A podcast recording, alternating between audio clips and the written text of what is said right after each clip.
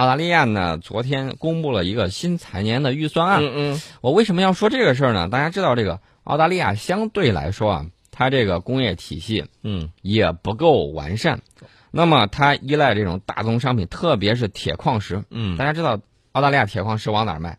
往中国卖。，对，铁矿石现在价格是剧烈下行，虽然有回升，但是仍然维持在低位。嗯那么这个给澳大利亚政府的这种财政收入造成非常大的打击。嗯嗯之前我们曾经提过，这个澳大利亚的一个州就产铁矿石这个，嗯前些年呢卖铁矿石过上了好日子，这两年呢这个铁矿石价格剧烈下跌，嗯他就跟周围的这个州的州长就跟其他的州说：“哎呀，兄弟，帮帮我吧，我最近日子不好过。”其他州不搭理他。嗯那么总体上来看，那么澳大利亚政府呢不得不放缓这种重返财政盈余的这种步伐。嗯他这份这个预算案预计啊，到二零一六年六月三十号财年结束的时候，嗯澳大利亚政府这个财政赤字将达到三百五十亿澳元，大概就嗯合着二百七十亿美元。嗯。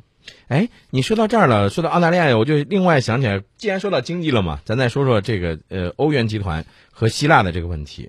欧元集团十一号在布鲁塞尔举行会议，讨论希腊债务危机的问题。正像外界所预期的那样，这一次会议没有能够就向希腊发放剩余的救助贷款达成协议。所以说，这意味着什么？意味着双方已经进行了三个月的马拉松的谈判，还得继续下去。我看这个事儿暂时是无解。那么最新的民意调查就显示，大约百分之七十的希腊民众希望和债权人实现那种诚实的妥协，而不是 发生冲突。嗯那比如说，这个德国说：“哎，希腊，你把这个钱该还的还，嗯或者说你先还一部分利息。嗯希腊说：“哎，德国，你别这样，你二战的时候掠夺我很多财富，呃，然后翻出来小账本儿，然后在那儿算账，说你损失就是损害了我当年这么多，嗯嗯，现在不是我该给你还钱，而是你倒欠我多少钱。”莫纳什尔一听，哎呦，脑门子一头汗，嗯当时该赔的都赔过了。对对对啊，这会儿你又提这档子事儿，那么双方如果协议内容不符合嗯这个希腊政府已经宣布的这种政策呢，嗯越来越多的希腊民众赞成举行一次全民公决。嗯呃，一些当地媒体甚至开始预测了，说这个嗯希腊公民的这种公决呢，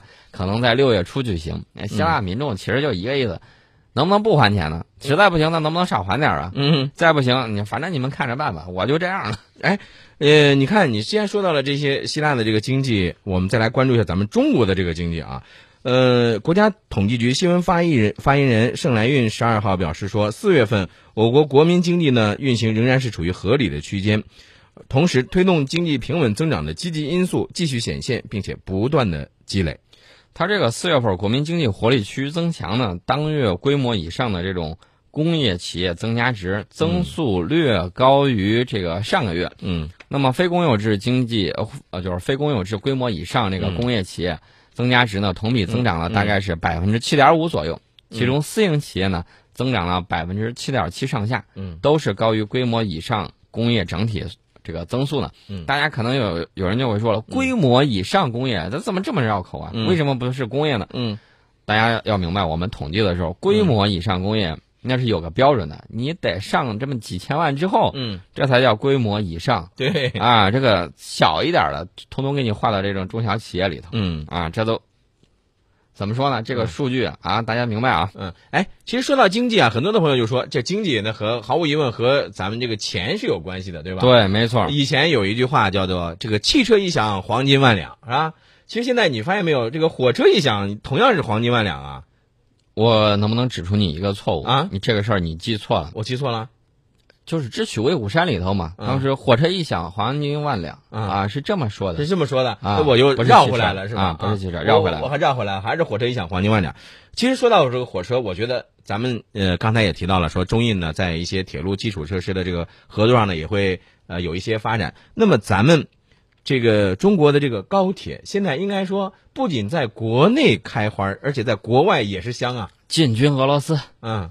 要，高铁进军啊，大家千万不要想的是武装力量，这个有点吓人。嗯。那么俄罗斯高铁项目呢，已经酝酿了很久了，方案不断修改。嗯俄罗斯政府曾经规划过三条线。嗯。啊，莫斯科到圣彼得堡的高铁项目，嗯。莫斯科喀山高铁项目，嗯。这个莫斯科到索契的这个高铁项目，嗯。最后呢，这个莫喀高铁项目得以率先启动。嗯。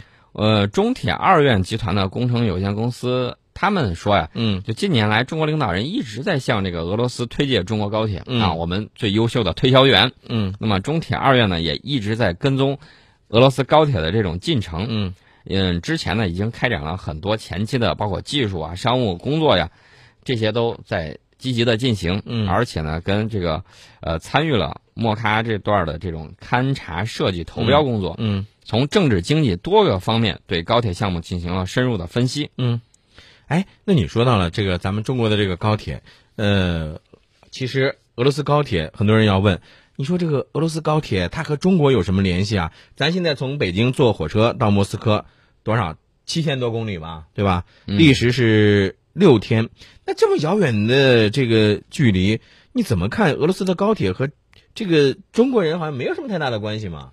是有关系的。为什么他要选择中国企业参与设计建造呢？嗯首先，我们国内已经通过十多年的这种高速铁路的建设，嗯我们在设计、在施工、在机车、车辆等装备方面都积累了丰富的经验。嗯比如说，俄罗斯大家都知道天寒地冻，嗯冬天那会儿，嗯那怎么办呢？怎么保障啊？嗯我们在东北，是吧？我们在东北的这种高寒气候下，嗯有这种成功的运行的经验，嗯而且非常的稳定。那么世界上还没有任何一个国家在高寒地区嗯有这种成功的先例，也包括日本也好，包括德国也好，包括法国也好，嗯，没有这方面的经验。对。我们有，而且我们已经投入商业运营这么多年了。对对对，其实，呃，就像我们刚才提到的那样，莫斯科到这个喀山高铁呢，是俄罗斯高铁网规划的一个重要的组成部分，同时它也是为俄罗斯规划高铁二号线，也就是从莫斯科到叶卡捷琳堡高铁的重要的一段。对这个未来规划呢，你刚才说到的这个莫喀高铁从喀山出发嗯啊，向东往这个叶卡捷琳堡啊，这个时候需要大家打开地图了。嗯那么从这个地方呢，要经过阿斯塔纳，直到中国的新疆乌鲁木齐，从而连接上兰新客专、宝兰客专，还有西宝客专之后，融入中国的四纵四横高速铁路网络。嗯然后呢，再通过郑徐，哎，有我们啊，郑州到徐州的。嗯那么京沪、京广、沪汉蓉、哈大这种高铁，到达中国的北京、上海、广州、成都、哈尔滨、郑州这些很重要的城市。嗯嗯那么从莫斯科往西，未来还可以通过莫斯科圣彼得堡高铁、圣彼得堡嗯这个哈尔辛基这种线路到达欧洲大陆。哎，我跟你说，听你这么一说啊，像从这个莫斯科到喀山高铁，这样就为沿线的国家，包括新丝绸之路经济带辐射地区的经济贸易交流，那可以说提供了一条便捷的通道啊。对啊，所以说你现在看到连波兰啊、嗯都想积极的加入。波兰是什么样的国家？嗯大家非常的清楚，而且它跟美国的关系是什么样的，大家也清楚。对，那么俄罗斯高铁会不会带来经济效益呢？嗯这个大家很想问这个问题。嗯，对呀、啊不挣钱怎么办？嗯俄罗斯地广人稀，嗯建成后的高铁肯定跟咱不一样，咱这儿人多，嗯俄罗斯人少，它会是否会有这种足够的这种客流？嗯嗯。哎，你说这个，我觉得将来真正的这些高铁，如果形成一个网的话，一个是从以前咱们说从北京到莫斯科可能需要六天，对吧？七千多公里需要六天嘛。嗯，那这个之后要是全部都修成高铁的话，哎，那是不是如果要去莫斯科去玩儿，是不是更方便了点？我们看一下这个高铁沿线要经过俄罗斯的莫斯科、嗯弗拉基米尔、嗯夏诺夫格罗德啊，嗯夏诺夫格罗德大家可能不太清楚，这个是这个俄罗斯的第三大人口城市啊嗯嗯，它原来的名字叫高尔基市嗯啊，最早的名字是夏诺夫格罗德，已经是一个有上千年历史的城市了。嗯呃，除了夏诺夫格罗德之外，呃，切伯克、萨雷、喀山这些重要城市人口都比较多一些。嗯嗯那么城际客流呢会增长比较迅速，呃，所以我就觉得这个旅游客流啊会有很大的这种增长潜力。那么你要看到俄罗斯毕竟人口密度跟我们啊比，那肯定有一定的这个差距不一样。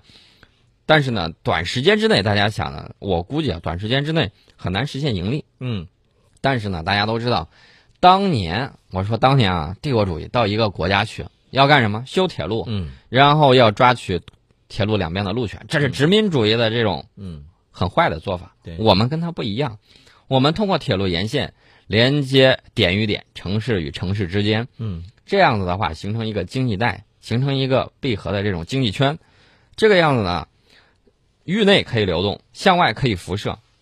我觉得这个还是用那句话，共赢共赢谋取发展啊！告诉大家个好消息，这个高铁协议呢有望月底签署。好。